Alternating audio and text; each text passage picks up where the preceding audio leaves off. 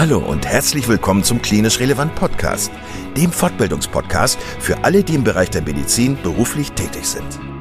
Wir begrüßen dich ganz herzlich zu dieser Folge und freuen uns sehr, dass du heute eingeschaltet hast. Und nochmal ganz kurz, falls du Klinisch Relevant als Fortbildungsplattform noch nicht kennen solltest, laden wir dich ganz herzlich ein, weiterhin unsere Podcasts zu hören, beziehungsweise dich auf www.klinisch-relevant.de einmal umzuschauen. Wir bieten dir zweimal in der Woche neue Fortbildungsinhalte völlig kostenlos an. Und das Besondere an uns ist, dass wir selbst alle Teil der sogenannten Zielgruppe sind. Da wir also alle selber in medizinischen Fachberufen tätig sind, haben wir unsere Beiträge natürlich pharmafrei und völlig unabhängig für dich aufbereitet. Du kannst uns überall da anhören, wo es Podcasts gibt. Und natürlich auch auf unserer Internetseite unter www.klinisch-relevant.de. Hier findest du nicht nur tiefergehende Informationen zu unserem Projekt, sondern auch den Zugang zu unserer Online-Fortbildungsakademie, auf der du weitergehende Audio- und Videofortbildungen buchen kannst. Und bevor wir in den heutigen Beitrag einsteigen, noch der allgemeine Hinweis, dass das Ganze ausdrücklich nicht nur an Ärzte gerichtet ist, sondern an alle, die im Bereich Physiotherapie, Pflegeberufe, Ergotherapie und Logopädie zu tun haben. So, und nun wünschen wir dir ganz viel Spaß und viele Erkenntnisse beim Zuhören.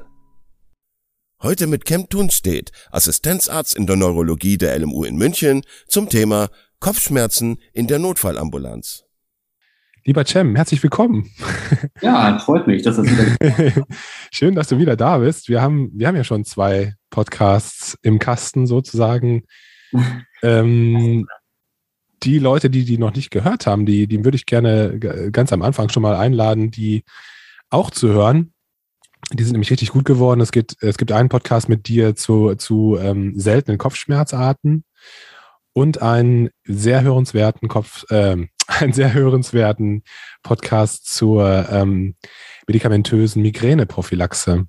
Ja, vielen Dank. Äh, der, da gucke ich übrigens auch immer noch wieder rein, Tim. Also wenn ich mal äh, einen Patienten habe und so ein bisschen durchgehen muss, welche, welche Medikamente mir zur Verfügung stehen, welche ähm, Entscheidungen mir da so helfen können. Also ist der Patient vielleicht eher ein bisschen depressiv oder nicht? Also mir hilft ja auch noch immer der Podcast. Vielen Dank dafür. Ja, danke für die Heute wollen wir sprechen über Kopfschmerzen in der Notfallambulanz. Ja, gerne. Und das macht ja auch total Sinn, weil ähm, wenn ich mich an meine Klinikzeit erinnere, dann war das ein sicherlich sehr häufiges ähm, Symptom, das man so in der Notfallambulanz an, antrifft. Ich bin mir sicher, dass es viele Kolleginnen und Kollegen gibt, die nicht unbedingt in der, in der Klinik arbeiten, die auch immer neurologisches Backup hat oder neurologische Kompetenz in der Klinik. Das ja. heißt, es kann auch gut sein, dass äh, viele Kollegen einfach als äh, Internist oder als chirurgischer Kollege auf Kopfschmerzen trifft. Also insofern äh, ist das sicherlich was, was lohnenswert ist hier heute. Ähm, Jamie, wollen wir anfangen? Also Kopfschmerzen präsentieren sich ja ähm, sehr mannigfaltig mit Begleitsymptomen oder eben auch nicht. Äh, die Patienten kommen auf unterschiedlichen Art und Weisen zu uns in die Notfallambulanz. Die, das kann sein, dass sie mit dem Rettungsdienst kommen. Es kann sein, dass sie zu Fuß kommen. Ich wollte vielleicht als erstes dich mal so ein bisschen ausfragen ähm, zum Thema Anamneseerhebung. Also, was du so grundsätzlich deine Patienten fragen würdest, wenn die mit Kopfschmerzen in die, in die Ambulanz kommen? Also klar, das ist nicht so umfangreich wie die Anamnese in der Kopfschmerzambulanz, aber man muss schon auf die, also man kann mit der Anamnese schon einiges ausschließen. Und äh, gerade auch, um, wenn es um die Intensität geht, gerade bezüglich äh, Suprarachnoidalblutung und so weiter, muss man da schon dezidierte Fragen stellen. Also was ich immer mache, ist eigentlich, wie hat es angefangen? Und ähm, gab es irgendwelche Vor- also, oder Begleitsymptome, also wie eine Aura zum Beispiel, also irgendwelche visuellen Erscheinungen, die dann weggegangen sind vor den Kopfschmerzen? Oder ähm, Übelkeit, Erbrechen, äh, Schwindel und dann wie der Kopfschmerz sich aufgebaut hat. Also ist der von 0 auf 100 innerhalb einer Minute oder unter einer Minute oder war davor schon so ein bisschen was da? Also so seit gestern Abend so leichte Kopfschmerzen und dann wird es auf einmal schlimmer. Oder war die, war, war die Kopfschmerzintensität äh, dazwischen immer wieder sehr hoch und mit kleinen quasi schmerzfreien Intervallen? Das sind so recht wichtige Fragen, finde ich. Dann natürlich die Qualität. Ist es stechend, pulsierend, eher tief, eher oberflächlich? Das, das kann man schon ganz gut fragen. Und wie war die Dauer der Attacke? Also war das eine kurze Attacke? Ist es ein andauernder Kopfschmerz seit gestern? Es kommen ja natürlich auch Patienten mit Kopfschmerzen seit einem Monat in die Notaufnahme. Oder ähm, ist der Kopfschmerz wirklich per akut neu aufgetreten? Und das sind so die wichtigsten Fragen, denke ich mal. Und dann natürlich auch, ob irgendwelche anderen Auffälligkeiten bestanden. Auch fremdanamnestisch ist das wichtig. Gab es Bewusstseinsstörungen? Gab es vielleicht motorische Entäußerungen und so weiter? Ja, das ist ja auch äh, sehr wichtig. Und es gibt da so ein recht bekanntes ähm, Akronym bei den quasi Kopfschmerzleuten, das heißt äh, SNOOP, also S-N-O-O-P. Das kann man so ein bisschen im Hinterkopf behalten, um recht, also um die Red Flags auszuschließen. Und zwar steht das S für systemische Symptome, äh, Fieber oder irgendwie, also gibt es eine Schwangerschaft bestehend. N für neurologische Symptome, also vielleicht motorische Entäußerungen oder Verwirrtheit, Meningismus. O für Onset, also hat es perakut begonnen oder langsam, war das ein Vernichtungskopfschmerz. Das zweite O steht für Older, weil Patienten, die über 40 äh, oder über 50 sind, ähm, eher dazu neigen, sekundäre Kopfschmerzen ähm, zu entwickeln oder mit sekundären Kopfschmerzen vorstellig zu werden. Und P für Previous Headache History. Also hatte man diese Kopfschmerzen schon früher, wie bei einer Migräne, ist einfach nochmal aufgetreten, oder ähm, ist es wirklich eine Erstmanifestation eines Kopfschmerzereignisses? Richtig gut. Das schreibe ich mir auf Snoop. Gibt es ein festes Workup, das du so hast? Oder was würdest du den Kolleginnen und Kollegen äh, empfehlen, was man so an Basisdiagnostik braucht für die Patienten, die zu einem in die Notfallambulanz kommen mit Kopfschmerzen? Also bei uns wird ja eh ähm, standardmäßig, je nachdem wie der Patient kommt, ob mit dem Rettungsdienst oder zu Fuß, aber wir machen ja eigentlich eh immer ein EKG äh, und die Vitalparameter. Und, darf, und mit der Anamnese, der neurologischen Untersuchung und auch einer groben internistischen Untersuchung mit den Vitalparametern kann man ja schon einiges ausschließen oder halt wenigstens schon mal eine Idee haben, um was es geht. Es gibt ja zahlreiche, äh, es gibt ja zahlreiche Ursachen für nicht neurologische Kopfschmerzen, beispielsweise eine Sinusitis, ein Glaukom, äh, hypertensive Entgleisung, äh, Pheochromozytom, was jetzt seltener ist natürlich, auch einfach eine banale Grippe oder eben Covid. Und dann gibt es natürlich die neurologischen Ursachen von Kopfschmerzen. Und was ich immer rate, ist, dass man einfach die Anamnese gründlich macht. Da spart man sich einige CT-Untersuchungen, was auch enorm viel Zeit spart. Dann stapelt sich nicht alles am Ende. Und ähm, erst wenn man wirklich Red Flags hat, dann auf apparative Untersuchungen ähm, Wert zu legen. Und die müssen dann, also wenn Red Flags da sind, die müssen dann aber auch wirklich schnell äh, laufen. Also man muss recht schnell sieben quasi. Was ist jetzt wirklich hochakut oder gefährlich? Äh, Time is Brain und was ist jetzt überhaupt nicht so wichtig? Kann man jetzt auch in drei Stunden, kann man auch nächsten Monat angucken. Aber es ist schwierig, das äh, einem klar beizubringen, dass da so ein festes Schema gibt. Das muss man dann nach Gefühl machen. Aber ich finde, mit der Anamnese, mit diesen klassischen Fragen, die ich vorhin erwähnt habe, und mit den Vitalparametern, dem EKG und auch natürlich der genauen, das gehört ja zur Anamnese, Vorerkrankungen, sozialen Anamnese, Begleitumstände, kann man schon ganz gut äh, eingrenzen, was äh, jetzt äh, das Problem ist. Du hast gerade schon diesen Merksatz ähm, mit zu den Red Flags angesprochen. So in der klinischen Untersuchung, was wären sonst auch Dinge, die dir Sorgen machen würden, wo du sagen würdest, okay, jetzt müssen wir hier ähm, Gas geben mit der weiteren Diagnostik? Also ähm, beispielsweise die Pupillen, also bei einer Midriasis, Hinweisen für ein Glaukom. Miosis kann ja beim Cluster vorkommen, kann aber auch ein Zeichen des Horner-Syndroms sein, bei einer Dissektion. Also da wäre ich schon sehr ähm, hellhörig. Meningismus, und das ist, eine, das ist ein Befund. Also man sollte die Patienten nicht nach einer Nackensteifigkeit per se fragen. Wenn die meisten Patienten sagen, ja, ich bin steifen Nacken. Also die verstehen das als muskuläre Verspannung. Man muss es einfach untersuchen. Und das können eigentlich nicht so viele äh, Nicht-Neurologen gut, weil der Nacken kann ja durchaus bei degenerativen Veränderungen steif sein. Der ist wirklich bretthart bei einer Meningitis. Und man hat dann eben eventuell auch erweiterte Zeichen, also Kernig und äh, Brudzinski zum Beispiel. Und das sind so typische Red Flags oder Petechien als Zeichen von einem, von einem Waterhouse-Friedrichsen-Syndrom bei einer Meningitis. Aber dann ist er schon, dann ist er wirklich hocheilig.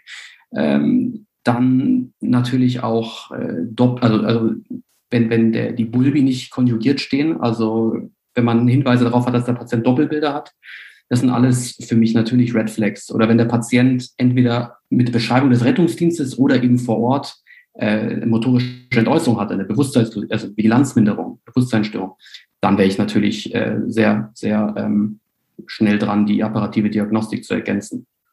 Kannst du noch mal kurz äh, sagen, also ich, klar, das ist jetzt schwierig, das zu beschreiben verbal, aber wie man einen äh, Meningismus und Kernig und Ibroschinski-Zeichen testet?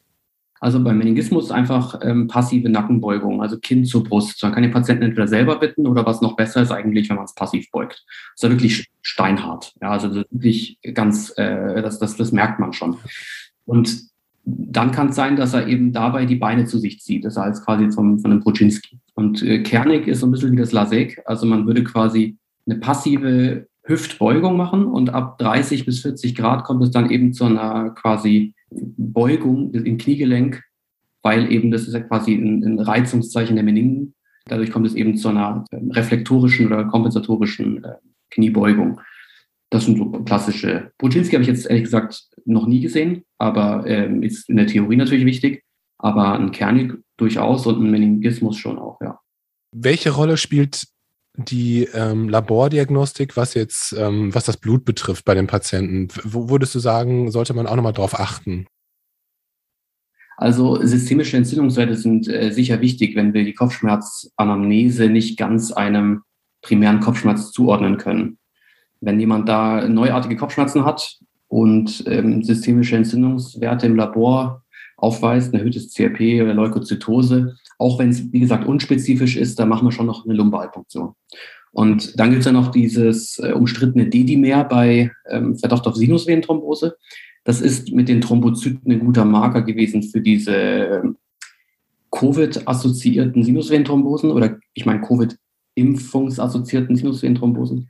Bei der allgemeinen Sinusvenenthrombose ist es komplett unspezifisch. Da gibt es wohl eine, eine, Studie, die besagt hat, dass wenn, wenn ähm, jemand also isolierte Kopfschmerzen hat oder eine prolongierte Symptomatik, dass das dann wohl nicht so viel bringt. Wenn jemand irgendwie deutliche neurologische Defizite, sagen wir mal, ähm, eine Hirnnervenparese, Kopfschmerzen und eben noch äh, motorische Entäußerung im Rahmen eines äh, epileptischen Anfalls geboten hat, ist das Dedimer schon richtungsweisend. Im Endeffekt aber kommt man dann nicht drum herum, die Venen darstellen zu wollen. Also insofern, es kann sich schon manchmal lohnen, wenn man das Gefühl hat, es ist eher nichts. Man macht dann mal ein Dedimer, aber im Endeffekt ist es, glaube ich, nicht evidenzbasiert oder nicht sinngemäß, sich auf, auf, sich auf das Dedimer zu beruhen.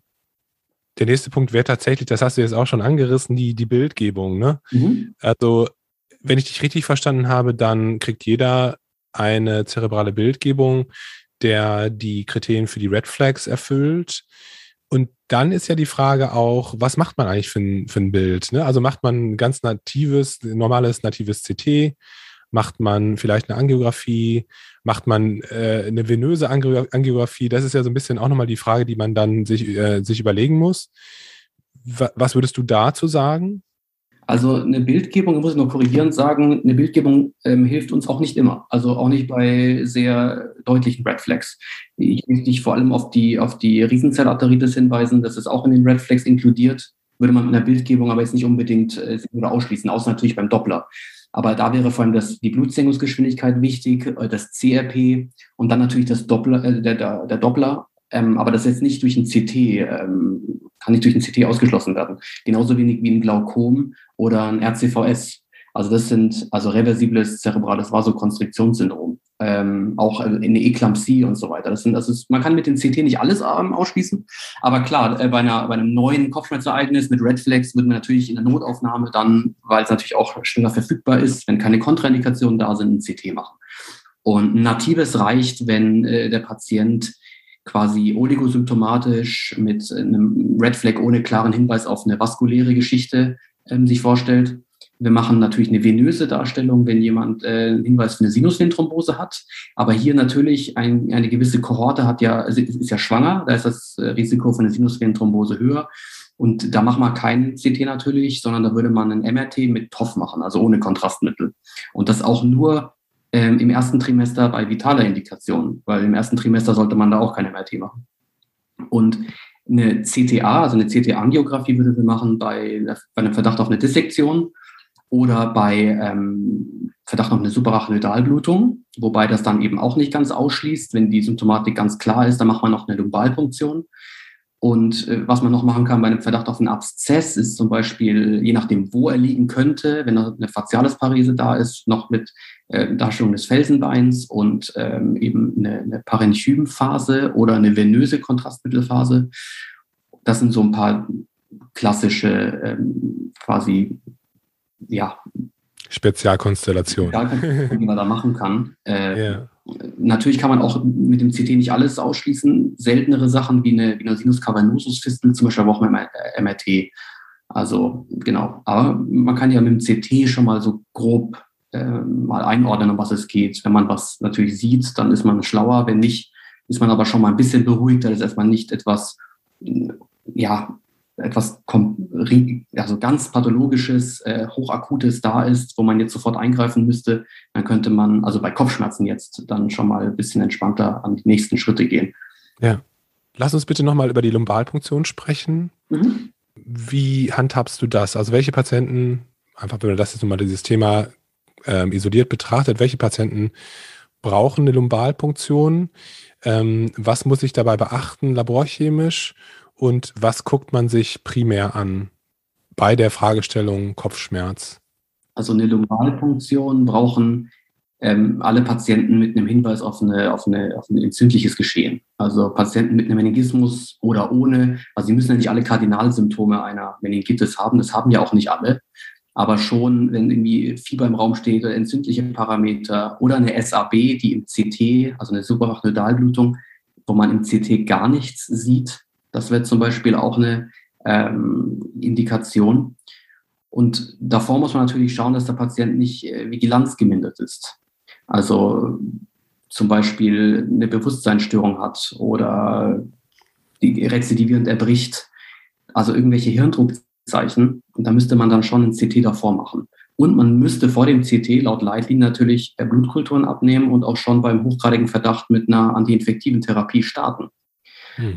Und äh, in einem Notfall, also absoluten Notfall, wenn wir auch äh, keinen Hinweis haben, dass äh, der Patient äh, Antikoagulation, Antikoagulantien nimmt, da würden wir natürlich ähm, erst die, wie gesagt, die antiinfektive Therapie starten.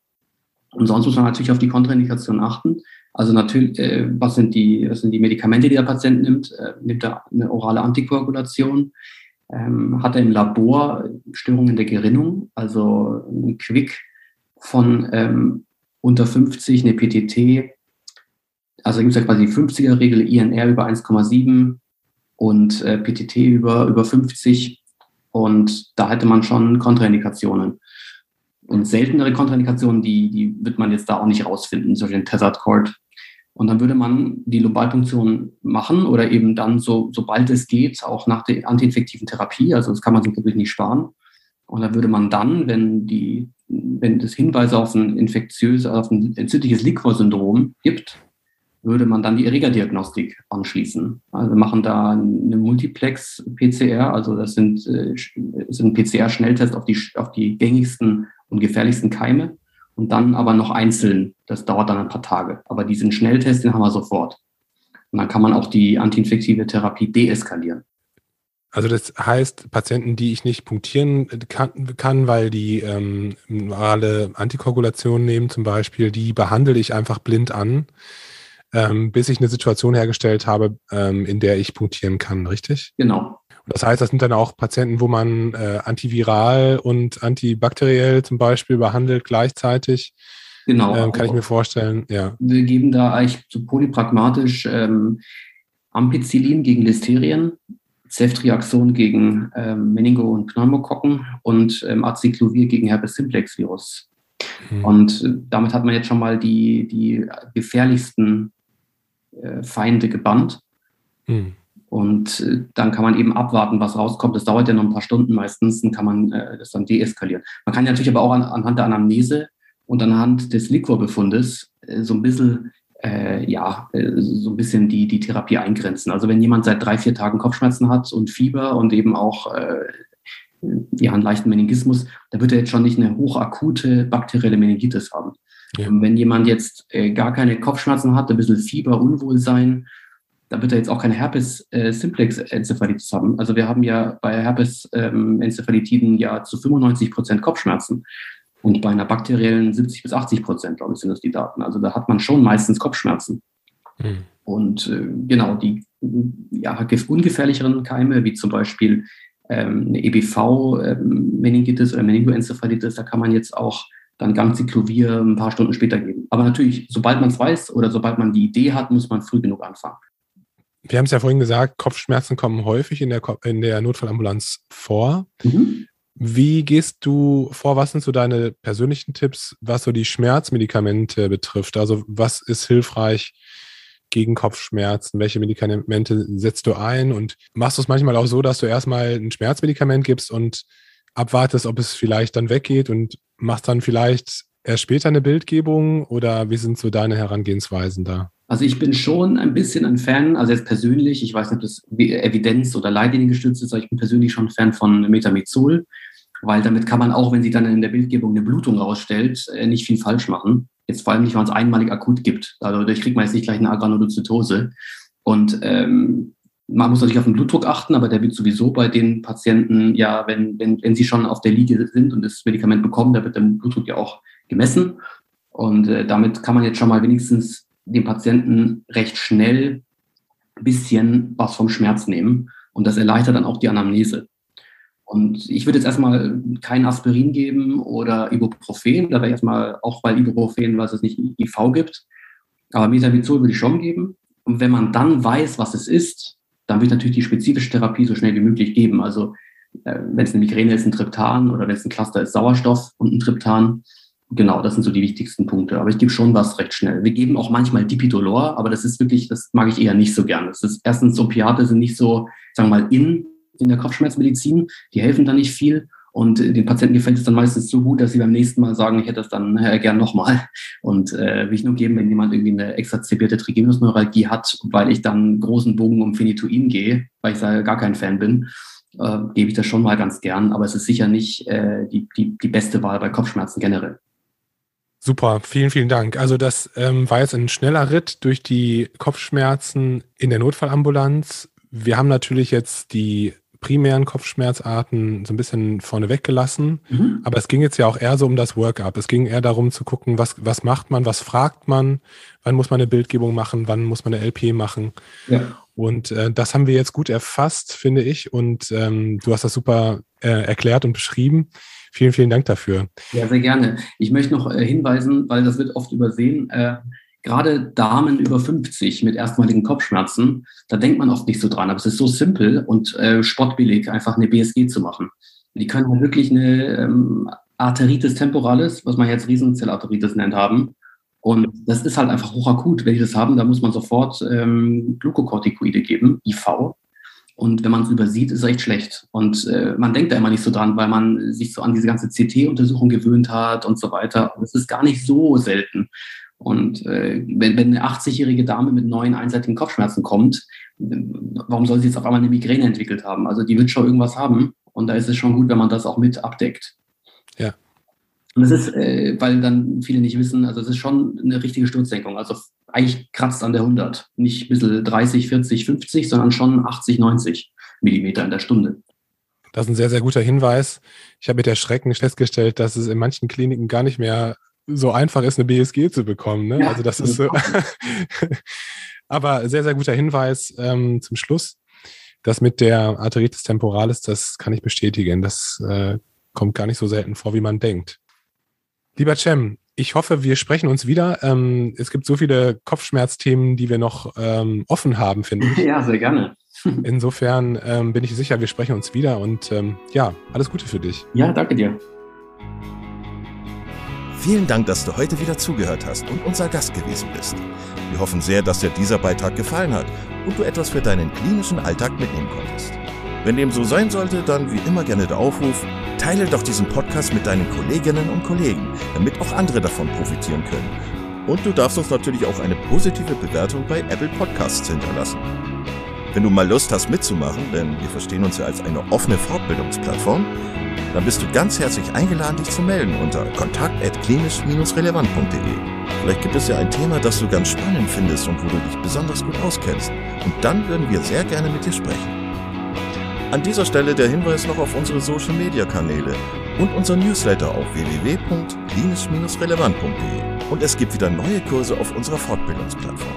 Das Ganze ist natürlich nicht nur für Ärzte, sondern auch für Physiotherapeuten, für Pflegende, Ergotherapeuten und für Logopäden konzipiert. Beachte auch, dass du einen 5-Euro-Gutschein bekommst, wenn du dich in unsere E-Mail-Liste für Newsletter einträgst. Dann kannst du mit diesem Gutschein in der Fortbildungsakademie einkaufen, denn da gibt es viele spannende Beiträge. Schau dich doch einfach mal dort um. Also, ich wünsche dir jetzt eine gute Zeit und freue mich schon, wenn du beim nächsten Mal wieder einschaltest. Pass auf dich auf, bleib gesund. Bis zum nächsten Mal. Ciao.